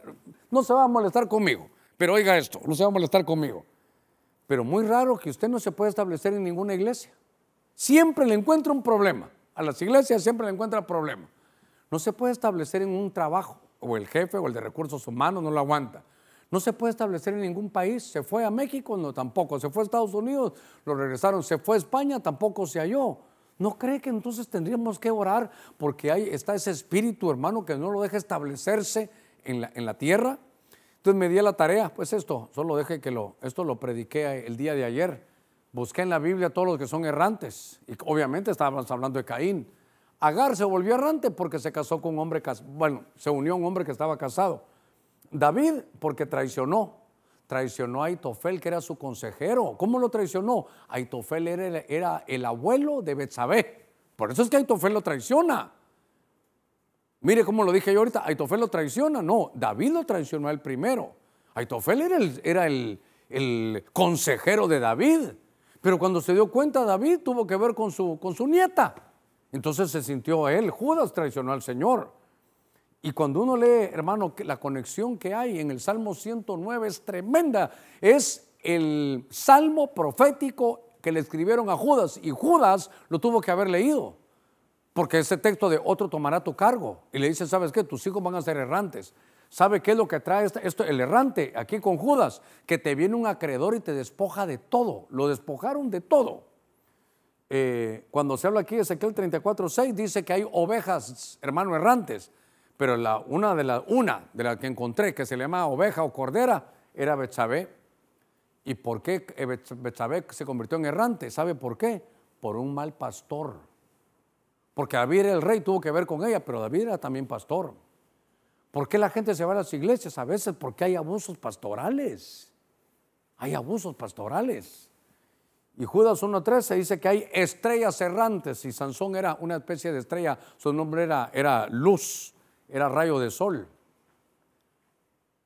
¿Sabe qué? Nunca se pudo establecer Sansón, nunca se casó, nunca, nunca pudo establecer un matrimonio. ¿Por qué? Porque tenía esta situación, este espíritu de Caín. Bueno, voy, a, voy a cerrar. Mire cómo terminó Judas. Es algo tremendo. Dice que son estrellas errantes. ¿Sabe qué? Le hablaba yo de Sansón porque una estrella dice que peleaban en los días de Débora, peleaban en sus órbitas. ¿Sabe qué? Mantienen sus límites, saben hasta dónde llegar. Y a Sansón me recuerdo que le dijeron, ¿sabes qué, Sansón? Yo voy a estar contigo entre Sora y Estaol. Si te mantienes en este límite, mi espíritu estará contigo. Se salió de sus límites, se fue a buscar, hermano, a otro lugar. Entonces, esos son los errantes, los que se salen de sus límites. A todo eso nos va a llevar. Dicen que así se sentía David como un búho, como un pájaro solitario, cuando, cuando ya se convirtió en errante. Y cierro con esto, voy a cerrar con esto. 58 minutos cabal, voy a cerrar en una hora con esto. Y miró Dios la tierra, este es Génesis 6, Estamos hablando de cómo, ¿sabe qué? Génesis 4 habla de toda la vida de Caín en su genealogía. El 5 da un giro y en el 6 dice aquí que toda la tierra se había llenado de corrupción. Por eso le enseñé toda la corrupción que se mira en toda la generación de Caín. Y dice, porque toda carne se había corrompido, su camino. sobre la tierra, su camino. Esta palabra es la que dijeron, hay del que sigue el camino de Caín. Dios dijo a Noé, ah, entonces es importante, he, decidido poner fin a toda carne porque la tierra está llena de violencia a causa de ellos y aquí voy a destruirlo juntamente con la tierra. Aquí hay un link entre Caín y Noé. Por eso la destrucción es como en los días de Noé, que dijo el Señor Jesucristo. Viene ese tiempo para poder eh, saber cómo va a finalizar esto. Jesús dijo porque como en los días de Noé, así será la venida del Hijo del Hombre. Pero antes de los días de Noé, llegó a su cúspide la culminación de la generación de Caín. Solo que en aquellos días terminó con agua y ahora va a terminar, hermano, con fuego. Así que voy a aprovechar que tengo aquí a Iván para que podamos trabajar un poquitito y déjeme hacer un resumen que para mí siempre es importante, siempre es importante. Estos minutitos son muy importantes. Si usted no entró a tiempo, estos minutitos son muy importantes. E Iván, ¿por qué no te me haces un favor? Pues. no, venite para acá. Solo me le vas a dar aquí uno a uno para que yo vaya explicándolo allá. Sí. Aquí la cámara, por favor, que esto es muy importante. Le voy a resumir en, una, en un minutito lo que es el retorno de Caín, al ver su, genealogía. El primero es del lado derecho, ya Iván, es Enoch. Pero el, el Enoch de Caín, ¿qué es lo que marca? Que nos van a enseñar, ese es otro Enoch, es el falso Enoch, que no hay arrebatamiento. Irad es que es fugitivo, hermano. El impío huye sin que nadie lo persiga. Su padre, que era Caín, era errante y vagabundo. Es aquel que no se establece en ningún lugar y es aquel hermano que no va de regreso a casa. Usted y yo somos peregrinos y extranjeros porque vamos de regreso a la casa del Señor. Mejujael es el que le borran su nombre. Lamec es el bígamo y el que pone la venganza. Otra vez se bifurcan los caminos. 70 veces 7, Él quiere venganza. Y Jesús dice que hay que perdonar 70 veces 7. A ti te toca decidir en la bifurcación del problema que tienes, si perdonas o buscas venganza. Luego, Jubal, ese es el que manipula con la música. En el final del tiempo que vivimos, usted va a decidir si restaura la música manipulada de Caín o restauramos el tabernáculo caído de David que ministra. Tubal Caín, eh, de aquí se vino todo, porque el nombre de este, de este Tubal Caín en el diccionario de hermenéutica significa que Caín, hermano, será traído de nuevo. Por eso es que no es que Caín, hermano, vaya a aparecer, es que la administración de Caín llega hasta los días de Noé. Y por último, este trajo toda la revelación, a este la revelación de la tecnología caída con estos ángeles. Por esto, a, muchos de estos los pusieron presos allá en el lugar que se llama el Tártaro. Muy bien. A ver, Iván, ya que te tenemos aquí, vamos a aprovechar unos minutitos a ver si tenemos preguntas. Ya me pasé dos minutitos, pero creo que estamos listos por ahí. Bendiciones, pastor. Dice la primera consulta y nos dice, pastor, ¿es posible entonces que Caín esté vivo en estos momentos? Esta es la primera consulta que nos envía YouTube. Miren, le voy a dar mi opinión. Yo no creo que cuando aquel, en lo que nos hizo hacer este estudio es Portugal Caín, que en el diccionario le decía que significa Caín es traído de nuevo. Dios le puso una señal para que no lo mataran, para que no hubiera venganza por lo que él había cometido. Hay unos rabinos que dicen que el que lo mató fue su propio hijo Lamec. Pero lo que yo sí creo es la administración del espíritu de Caín que estuvo en el Génesis se proyecta hasta el futuro, porque aparece en el libro de Judas y en, los, en, los evangelios también y en el libro de Juan. La siguiente dice, pastor, ¿será que Eva pecó? Caín no era hijo de Adán, dice. Se estableció en otra tierra y con otras razas. Dijimos algo hoy que era importante. Dijimos primero que sí se pudo haber establecido en otro lugar, porque cuando la Biblia dice que Dios crió los cielos y la tierra, la tierra, la palabra tierra es Eretz. Y Eretz es como un planeta, hizo Dios el planeta Tierra. Y cuando se habla de el lugar donde fue llevado em, Caín, era el lugar de la Tierra, el Eretz Nod. Pudo haber sido una especie como de planeta satélite. Y le puede sonar a usted tremendo, pero yo le decía que la Tierra de los vivientes, donde está eh, Elías y Enoch, es una Eretz de los vivientes. Y este es el Eretz Nod. Por otro lado, aparece para espíritus, le decía yo, la Babilonia de Apocalipsis 18, donde están los espíritus inmundos. Pero por otro lado, los espíritus que sí se limpiaron, que están hechos ya perfectos, están allá en la Jerusalén celestial, según Hebreos 12, 22 y 23. La otra consulta decía que si era hijo de la serpiente. No, no, era hijo, era hijo de, Adán. Si Adán les enseñó a los dos, a Caín y Abel, por eso los dos llegaron a traer ofrenda, solo que de diferente manera. Y ahí, ¿sabe lo que le traje yo? Un camino de bifurcación. Usted va, usted va a ver qué camino va a seguir. Cuidado, por eso dice, ay del que siguió el camino de Caín. La otra dice, pastor, así como Eva pecó por la serpiente que la sedujo, ¿eso sería como un adulterio o un pecado de lo cual nació Caín? No, es que volvemos a la carga. No se está refiriendo a un adulterio sexual.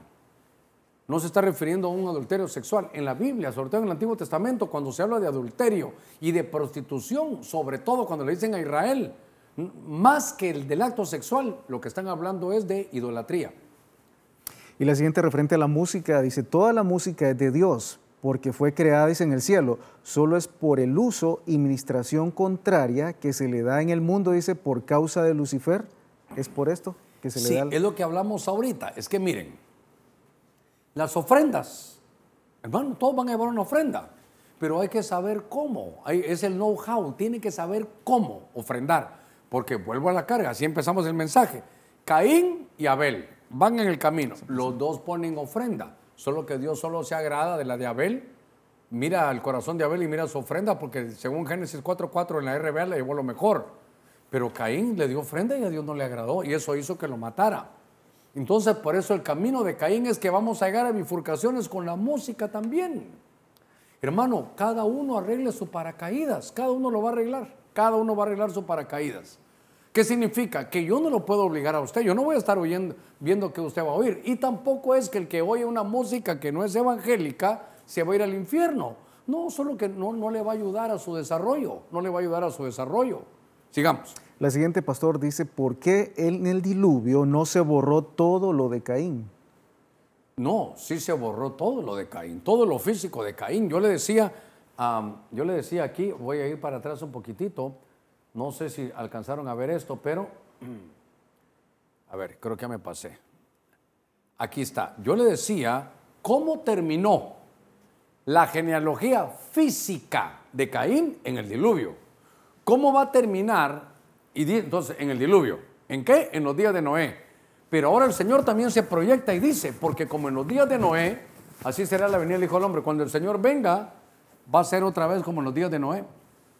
¿Y qué hubo antes de los días de Noé? de Noé? La administración de Caín. Entonces, ese espíritu de Caín, de que no va a haber arrebatamiento, de que van a ser borrados, de que hay bigamia, de que hay venganza, de que se manipula con la música, de que la tecnología se usa para algo malo. Hermano, qué lindo es tener eh, su, su internet ahora. Qué bonito es que usted se pueda comunicar con alguien de la... Mire qué tecnología más maravillosa. Voy a la carga estoy en una bifurcación en los usos de las redes. Qué lindo es que usted tenga un WhatsApp para, para comunicarse, para mí de pastor, para que la gente me diga, pastor, en un minuto le voy a resumir, este es mi problema, y yo le puedo resolver rápido. Comunicación rápida, rápida, hermano, sencilla. Sí, pero esa misma comunicación se puede utilizar como la MEC, para que teniendo usted su esposa esté hablando con otra o esté hablando con otro. Qué lindo, hermano, las redes, pero, pero ¿para qué las usamos? Es, eso es nuestra tecnología. Y por eso le dije, bendita tecnología. Hermano, qué lindo que haya algo para el dolor, para el que está padeciendo, que tiene sus ternias en la columna, que hay dolores terribles, que, que ni la morfina, qué bueno, ahí está el fentanilo. Pero no para que lo utilicen como droga de opioide porque lo va a dañar. Sigamos, Iván. La siguiente pastor dice, eh, pastor, dice, mi consulta es no ser estable y además romper un compromiso de matrimonio por infidelidad es caminar con la senda de Caín? La primera parte que dice. Eh, no ser estable. es que no ser estable también es como Rubén, se recuerda Rubén por inestable. Lo que yo hablo del espíritu de Caín es que no se puede establecer. Entonces tal vez el hermano está diciendo, no se puede establecer, ¿por qué? En el matrimonio, ¿por qué? Porque ahí mismo, como no se establece, ahí le parece, le pasa como a la Mec que lo que no se conforma con una mujer, que quiere dos mujeres, que quiere más mujeres. Entonces, la unción que yo vi es que uno no se puede establecer, no se establece en un trabajo, no se establece, hermano, en una iglesia, no se establece en un país. ese es el no poder establecerse en un lugar, es una maldición de, de Caín. Y otro, solo que aquí están hablando de romper un, de romper un, un, eh, un compromiso. Yo creo que el compromiso es serio. Los que ya nos hemos comprometido estamos diciendo nos vamos a casar, pero, pero, faltando un día, si alguno de los dos dijera mejor no, todavía es tiempo, mejor un rato colorado que 100 descoloridos. Entonces yo no lo voy a, yo no lo voy a descalificar, porque imagínense que él dice, no, fíjense que ya como para casarme no te amo. Entonces nunca la amó, él la quería, pero amarla es para estar con ella o para estar con él. Entonces puede ser, puede ser ¿verdad? Que tome una decisión sabia. O puede ser que una situación como la de Caín, ahora que se quiere establecer ya en la vida, ahora le vino ese problema entonces dice que ya no. Cuando yo he visto a los jóvenes que se van a casar, antes de casarse, cuando más líos tienen, antes de casarse. Eso puede ser, hermano, normal, la presión, el estrés, lo que usted quiera. Pero en una parte tiene razón la hermana, que está diciendo, ¿no será que este muchacho tan bueno, que, del cual yo me he enamorado, que tiene tiempo, lo que pasa es que tiene este problema y no se puede establecer. Hermano, qué terrible no establecerse. Entra a la, universidad, no se establece en la universidad. No, no puede, no puede. Se siente mal, se siente menos, se tiene complejo, algo le pasa y se va. No se establece en un país, no se establece en una iglesia. Si usted mira que no puede establecerse en ningún lugar, hoy vamos a orar y romper eso. Sigamos, Iván. La otra dice, pastor, quiero saber bien, dice, ¿quiénes son los que están inscritos en el libro del Padre? Es que esto es del Antiguo Testamento. En aquellos días, la economía antiguo testamentaria funcionaba bajo la em, administración del Padre. En los Evangelios, bajo la administración del Hijo. Y del libro de los Hechos, hasta que venga el Señor, en la administración del Espíritu Santo. Pero por eso hay que diferenciar el libro de la vida del Padre y el libro de la vida del Cordero. El Cordero dijo, Padre, de los que me diste, ninguno se ha perdido. Sigamos. Pastor dice, eh, bendiciones. Yo tengo una consulta. ¿En qué momento se metió la bigamia, eh, dice entonces, en la generación de Seth con Abraham y Jacob, que tuvieron dos mujeres? Sí, em, bueno, ahí creo yo que tiene razón el hermano. Ahí tiene razón el hermano, porque eso ya quedó. Eso, eso no era así. La contaminación, muy bien puesta la, la pregunta, porque la contaminación, el primero que apareció con eso fue de Caín. Y claro, eso se fue en el diluvio, pero, pero volvió a estar. Eh, mire cómo son, ¿cómo se llama eso, hermanos? tiene su nombrecito, sobre todo en inglés tiene su nombrecito, donde son vientres de alquiler. Ah, Estaba leyendo yo, y tal vez en algún verso bíblico estará, que por ejemplo Sara dijo, no puedo tener hijos. Entonces, el hijo que de mi esposo lo voy a tener a través de otra mujer pero no era, pero no era como es ahora, ¿verdad? Que ella solo prestó su vientre. Agar. Eh, Agar solo prestó su vientre, no, porque ahí, ahí fue la relación sexual entre Abraham y, Agar. Cuando era un vientre de alquiler, ¿sabe qué hasta qué decían? Que daban a luz, estas mujeres daban a luz en las rodillas de la señora que no podía. Así, te, así dice la escritura. Entonces, para eso servía en aquel tiempo. Claro, ahora con la tecnología, agarran el óvulo, agarran eh, todo para hacerlo y tomar solo un vientre alquilado. Pero tiene razón el hermano, porque entonces luego vemos que Abraham, pero note que él lo hizo, pero a Dios no le gustó. A Dios no le gustó, le dijo, ¿sabes qué? Me sacas a Agar y me sacas al niño. En, este, en esta situación, si hazle caso a tu mujer, quédate con tu mujer. Eso le dijeron. Pero y luego, Abraham, Isaac sí tuvo una mujer, pero ¿y, y Jacob? Jacob eh, pasó factura con todo porque tuvo cuatro. Jacob tuvo a Raquel, a Lea, a Silpa y a Vilja, y con las cuatro tuvo hijos. Y David, con siete. Salomón, Dios mío, ojalá que no tengamos de ningún Salomón aquí en la congregación. bueno, ¿qué nos toca ahora? Una nada más, sigamos. Vamos con la siguiente. vamos a poner colorados aquí. Pastor, dice usted, por favor indicar de dónde mencionó que sacó los nombres de los ángeles caídos. Sí, estos eh, están, lea usted en el libro de Enoch. Eh, en, el libro de Enoch aparecen estos eh, nombres. A ver si lo logro encontrar aquí para, si usted no lo copió, tiene que estar antes de esto. Aquí va a estar. ahí los, no ya no, es antes de eso todavía, ¿verdad? Sí, es que estoy tratando de... ¿Qué situación más grave? Ahí estamos. Ahí se los voy a dejar un ratito para que usted le tome foto y los tenga.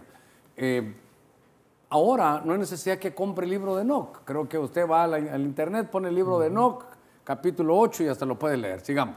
La siguiente dice, bendiciones, pastor. Dice, Caín fue enviado a la tierra, eh, planeta o satélite de Not, en el diluvio.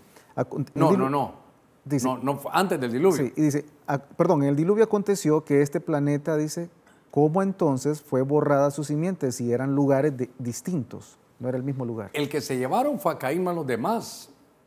El que se, y así como se fue, pudo regresar. Lo que le estoy diciendo, lo que me llamó la atención a mí es la palabra Eretz, no. Pero toda la generación de él era aquí en la tierra y por eso el diluvio quitó todo. El diluvio lo que hizo, según Génesis capítulo 9, es que vio, dice que no era un hombre perfecto, pero en el original hebreo, el mismo concepto de los rabinos es que era limpio genéticamente hablando. Quiere decir que en esos días, de Génesis 9 para atrás, desde Génesis del 6, 7, 8 y 9, todo lo que traían toda la tierra se había contaminado ya. Toda la tierra. Genéticamente, la generación de Caín había destruido casi todo. Por eso vino Dios y dijo, borrón y cuenta nueva, voy a hacer una asepsia divina, voy a limpiar la tierra. Quiero ver entre todos quién es el que está limpio. Solo, solo Noé tiene limpia su genética. Solo con él voy a seguir. Sigamos. Y esa era la consulta, pastor. Dice, ¿por qué Dios preservó y protegió a Caín si iba a arrastrar tanta maldad? Es que es su misericordia. Es más, antes la historia de Caín está en el capítulo 4. Según yo, ahí comienza toda la vida de Caín. Pero a Caín le dicen, ¿sabes qué? El enemigo está a la puerta. Dios le dice, y tú lo puedes dominar. Hay una versión que dice, hay una, da la, da la impresión que, o creo que así dice, hay una bestia detrás de la puerta. Hay algo ahí terrible detrás de la puerta. Entonces hay que saber a quién le abre la puerta y a quién no. Tú lo puedes dominar como no le abras. No le abras. Sigamos. Vamos con la siguiente. Eh, dice Pastor, bendiciones. Eh, basado en Judas 1.6, los ángeles que están en prisiones eternas van a salir en la tribulación. ¿Saldrán enseñando todo este tipo de enseñanza? No, no, no, no. A ver, muy buena la consulta. Estos ángeles que cayeron, ahora nosotros conocemos como ángeles, obviamente, caídos. Estos ángeles los agarraron y los metieron en esas cárceles que se llama Tártaro, según, de Pedro 2.4, creo que la versión textual dice Tártaro. Otras dicen infierno, otras lugares, pero es una mazmorra, es una... Es que, a ver, las prisiones para nosotros los humanos son de barrotes de hierro, ¿sí? Pero hay algunos cuya prisión es el agua. El agua es una prisión para muchos. Para algunos seres, la prisión es el agua. Usted lee el libro de Job y tienen a dos monstruos ahí, a Leviatán y a Behemoth. Están presos en el agua. Los metieron en unos vehículos que son sus cuerpos, esos que tienen ahí que los dicen, pero la prisión es el agua. En el abismo es un lugar lleno de agua. ¿Se recuerda aquella, aquella generación aquella legión de demonios del Gadareno en Marcos capítulo 5. Le dijeron, Señor, Señor, hagamos un trato, te, rogamos, solo no nos mandes allá. ¿A dónde? Al abismo. El abismo es agua. Y cuando le dijo que no, que se metieran en los cerdos, ¿qué hicieron los cerdos de, instinto? No se fueron a tirar al desierto, no se tiraron en el lodo, se tiraron al agua. Sabían que tirándose al agua los espíritus iban iban a irse. ¿Qué secreto habrá entonces en el bautismo en agua? ¿Qué secreto habrá? Porque había que atravesar el agua del, Jordán y el agua del Mar Rojo. Entonces, ahora, volviendo a esto, aquí son prisiones de tinieblas. Aquí no son cadenas, aquí son, son eh, cárceles de, de oscuridad. Estos ángeles caídos no van a salir, ahí están, ahí están, presos en la mazmorra. Pero allá arriba está Satanás y otros ángeles que han caído. Estos sí conocen lo mismo que aquellos y sí pueden traer más revelación negativa. Eso sí. Y sobre todo, ¿sabe qué? ¿Cuándo va a pasar esto? En medio de la gran tribulación. Apocalipsis capítulo 12. Hubo guerra entre, Satanás y sus ángeles y Miguel y sus ángeles. Y ya no se halló lugar para, para Satanás y sus ángeles y los tiraron a la tierra. Entonces, por la pregunta, hay dos tipos de ángeles caídos. Los que todavía están con Satanás en lugares celestes y los que hicieron estas cosas en aquellos días de Génesis 4, 5 y 6, que están presos en la mazmorra llamada el Tártaro. Sí, muy bien, sigamos. La siguiente dice, pastor, referente a un polvo eh, que quieren, dice, enviar al sol para oscurecerlo, ¿esto tiene relación con lo que dice la palabra que el sol se oscurecerá? Puede ser, puede ser, y mire qué tecnología.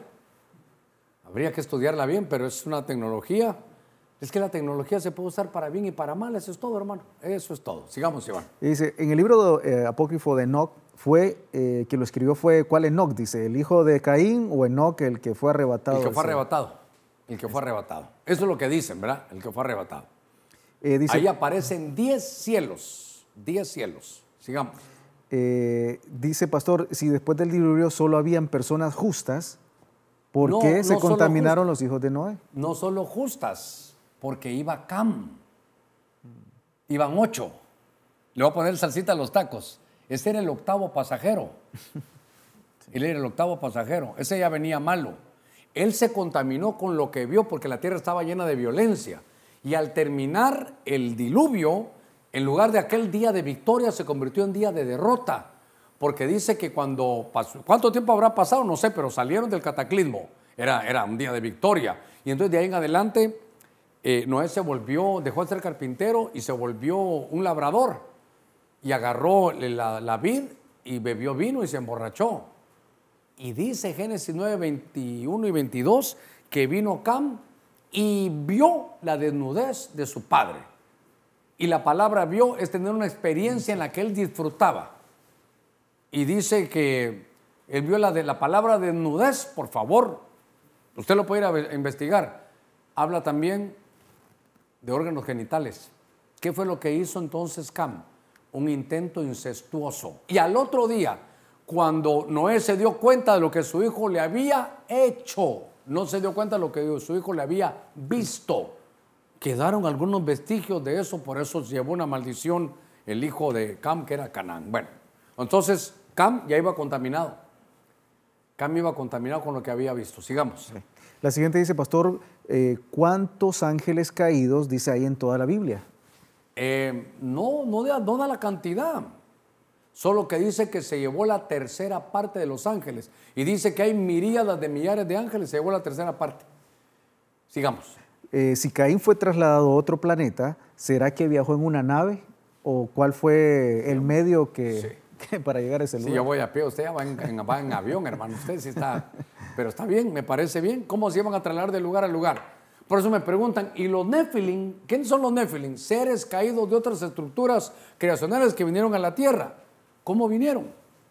Entonces después viene el diluvio y no solo ahogó a los de Caín, sino a todos estos seres. Es que era, era, era como una como un plan de tinieblas de todas las, eh, de todas las estructuras creacionales que cayeron venir a la tierra. Eso fue lo que sucedió. Léalo usted, está en el libro de Génesis capítulo 6. Sé que estos temas a veces causan revuelo, pero estúdielo usted en la escritura. Entonces me dicen, pastor, si después de que se murieron los gigantes aquí, ¿de dónde salió Goliat? ¿De dónde salieron los de Números capítulo 13, verso 33? Que cuando fueron a la tierra allá de Canaán había gigantes otra vez. Entonces mi respuesta es, de la misma manera que llegaron al principio, de la misma manera llegaron después. Silencio en la iglesia de Cristo de Benecer. Bueno, sigamos a ver qué más tenemos. ¿Cómo rompemos con la maldición de Caín? Hoy vamos a orar porque entonces, ¿sabe qué? Reconocer, Señor, yo no nací para ser errante y vagabundo. Yo soy peregrino y extranjero, muy diferente. Es que, hermano, mire, yo no creo lo que veo, yo creo lo que leo. Por eso yo, yo me imagino siempre en aquella como cristofanía, digamos que fue el ángel que llegó con Jacob le dijo, mira, le dijo, el de la, yo te veo, vos sos el de la foto, a mí me enviaron por vos, vos sos el de la foto. Eh, ¿Y quién sos vos? Yo soy usurpador, mentiroso. No, no, no.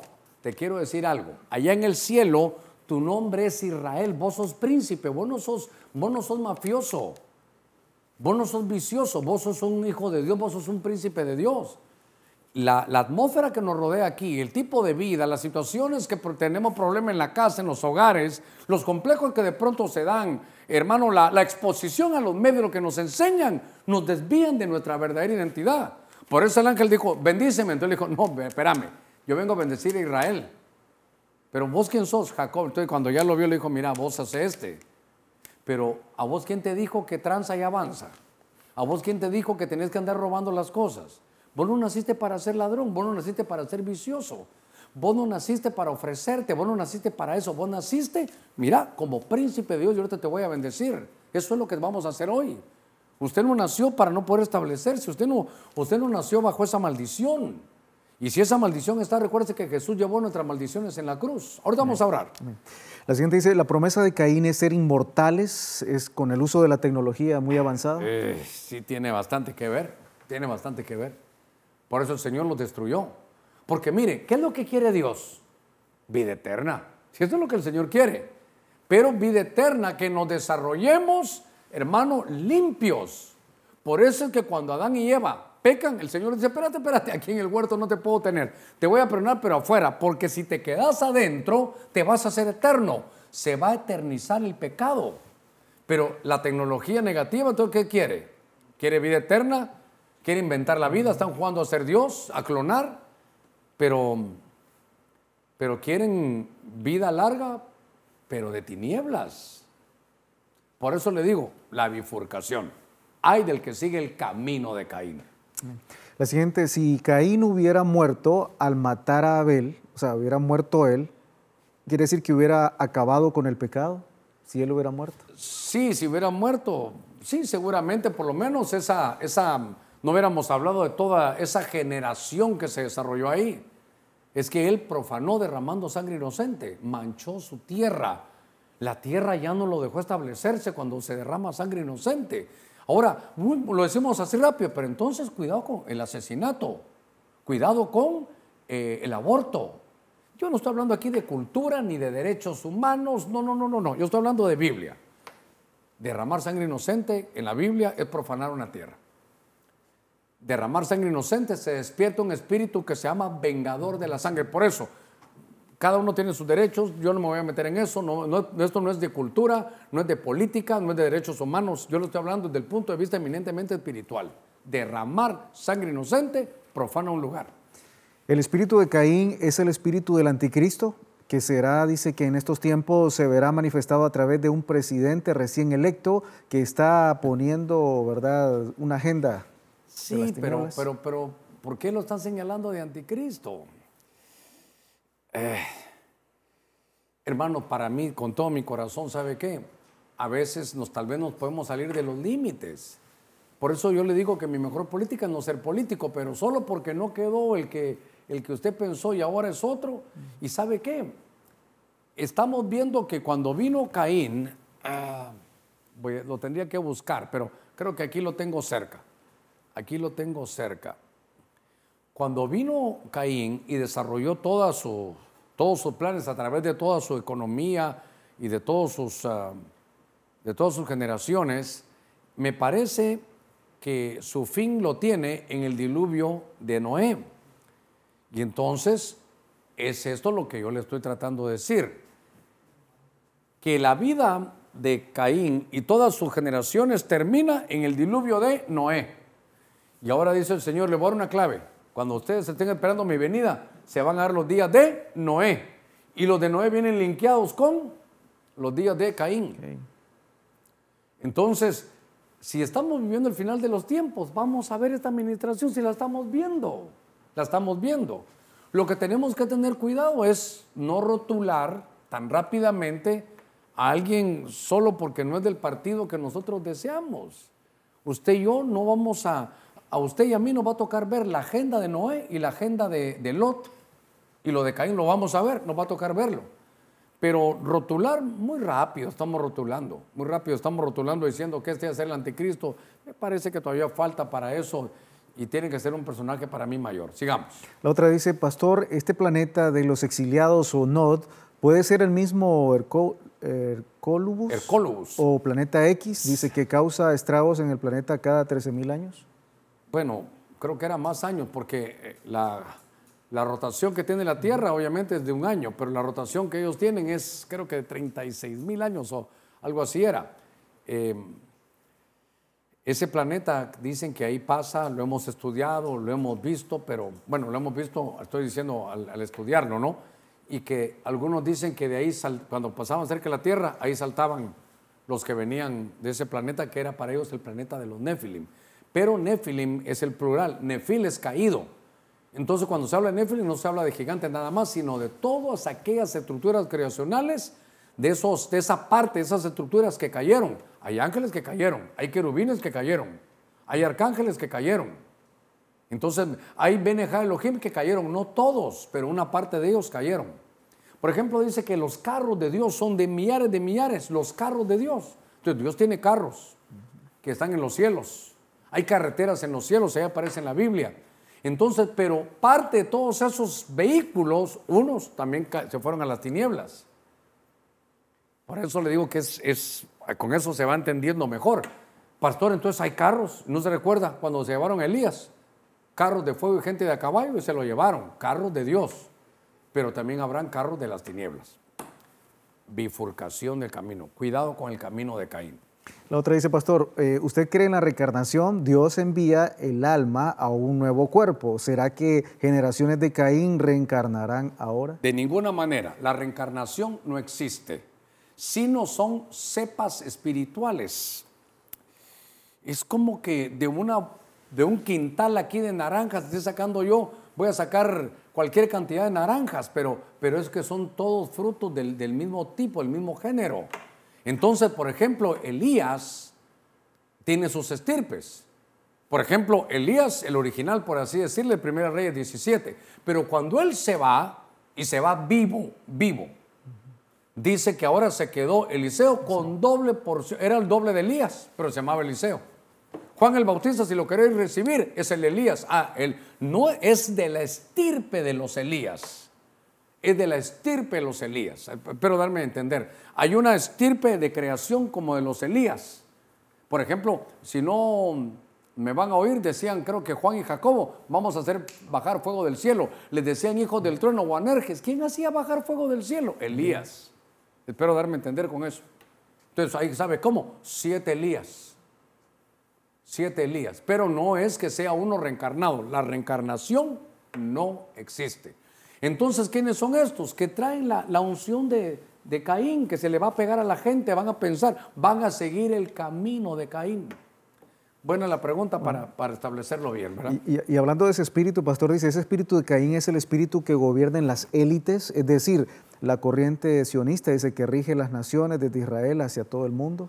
No lo veo yo como que sale muy gobernador aquí. Lo que veo es que enseña eh, la, que no hay arrebatamiento, enseña la falsa música, enseña tecnología negativa, enseña eh, que el matrimonio no, tiene sentido. Eso es lo que está entrando ahora. Pero a, modo de que gobiernen, tal vez no es el, no es el espíritu de Caín.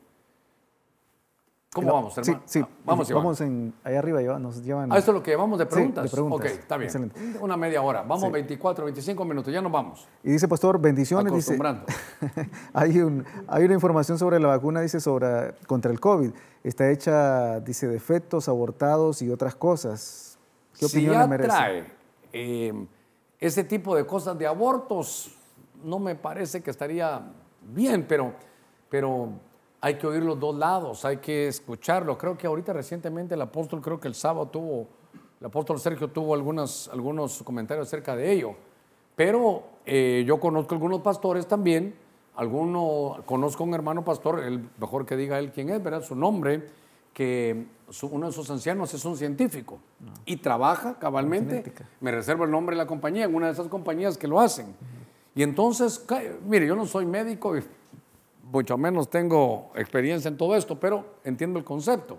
La vacuna es poner virus atenuados, como sabe cómo, que un virus así bien fuerte lo agarren en una esquina y lo golpean, pero lo dejan medio muerto. Entonces me lo traen a mí, que estoy debilito, pero como está ya todo malo, un gancho y está tirado, se crean las defensas y entonces ya, ya, lo, ya lo pueden combatir. Pero como la, la palabra de ellos, la tecnología ha aumentado tanto, que entonces ese concepto de vacuna ya no está, sino que ahora es todo eminentemente genético. Y entonces ese RNA que ellos le llaman, lo que hace es que manda señales a la, misma genética. ¿Para qué? Para que el cuerpo cree, hermano, todas las defensas sin meter un virus atenuado o muerto. Eso es la, es la, ellos dicen, esta es lo último de tecnología que hay. Y se oyen muchas cosas, Iván. Por ejemplo, dicen, bueno, hace 60 años vino la vacuna del polio. Y los primeros que se la pusieron tuvieron problemas porque sus hijos, algunos de sus hijos no salieron bien. Pero eso fue hace 60 años, y yo entiendo, yo no sé. Cuando uno estudia, ustedes son mercadólogos, por ahí un mercadólogo entre ustedes, no. Eh, hay gente que es innovadora temprana y gente que son tardíos. tardíos. Verá que sale un producto y de una vez lo agarran. Y hay otros que mejor esperan a ver cómo les va y después lo hacen. ¿Y usted qué tipo de es? Ahí de algún día le contaré. Sigamos, Iván.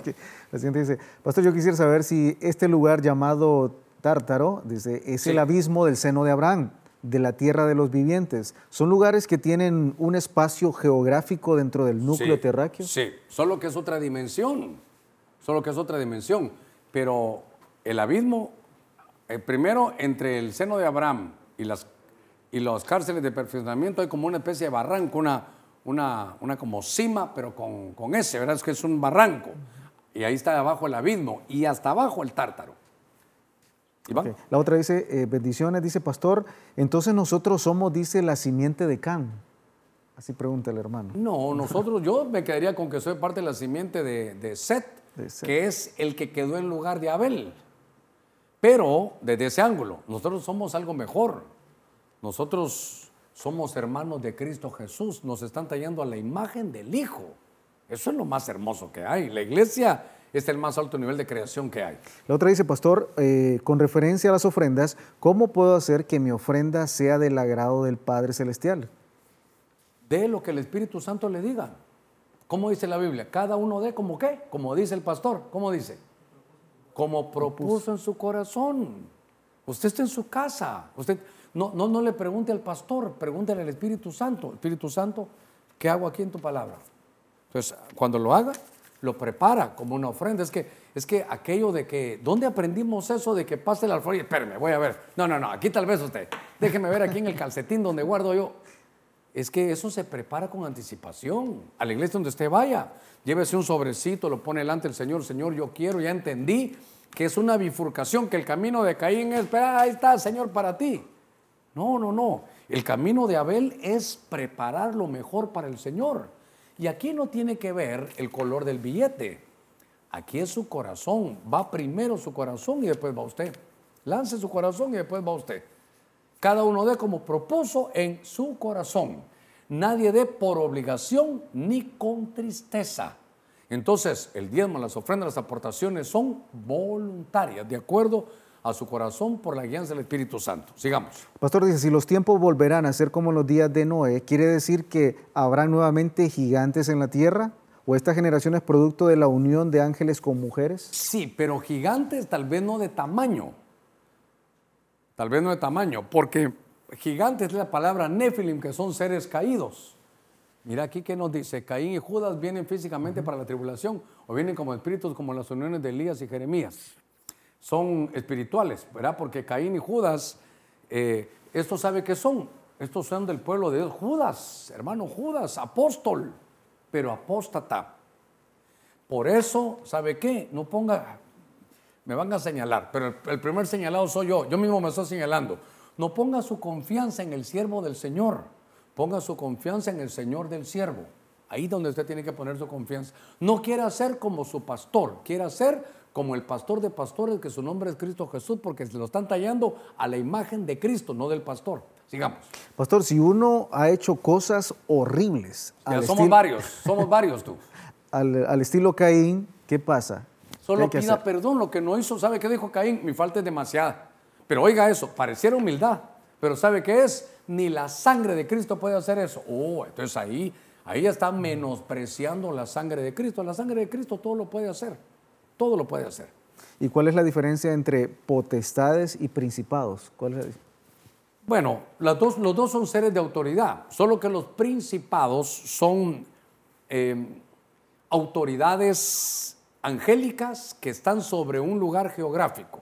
Por ejemplo, nos va a servir. Cuando estamos hablando de una lucha que hubo de 21 días, estaban en el territorio de los babilónicos. Y entonces, que después los persas vinieron, entonces el que estaba a cargo de todo ese territorio era el Principado de Persia. Y vino el principado de Israel, el príncipe de Israel, que le sabemos el nombre que es Miguel, y ahí estaba el conflicto entre ellos. Pero recuérdense que Miguel es el, es el principado de Israel, pero no estaban en Israel, estaban bajo la autoridad geográfica. Por ejemplo, seguro que había un principado en Gadara, en Gadara. Estaba, ahí sabe qué, ahí no apacentaban ovejas, ahí apacentaban cerdos. Ahí se movían legiones de demonios.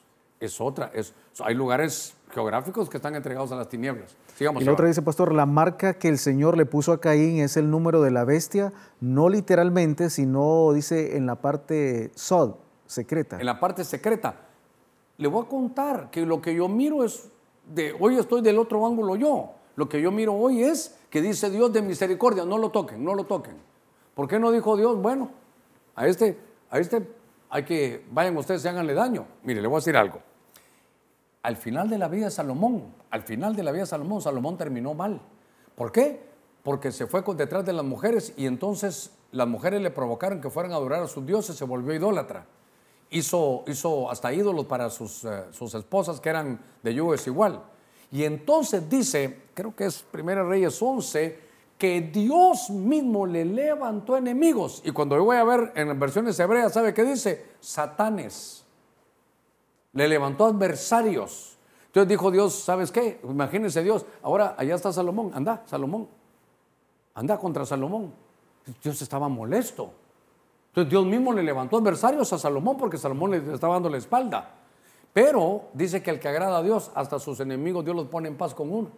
Ahora, por la pregunta que usted me hace, yo creo que hubiera podido levantarle adversarios a Caín, pero no, yo veo que lo que le puso es como protección, pero no veo que se haya arrepentido. Sigamos, Iván. Dice, pastor, en el tiempo final será como los días de Noé, Dios nos avisará cuando vendrá, como avisó a Noé en una semana. 7.4, a mí me parece que sí, a mí me parece eso lo que Dios me mostró alguna vez con los días de Noé, que en todo el tiempo que construyó el, el arca nunca le dijo nada. Pero faltando siete días le dijo, entre siete días viene el diluvio.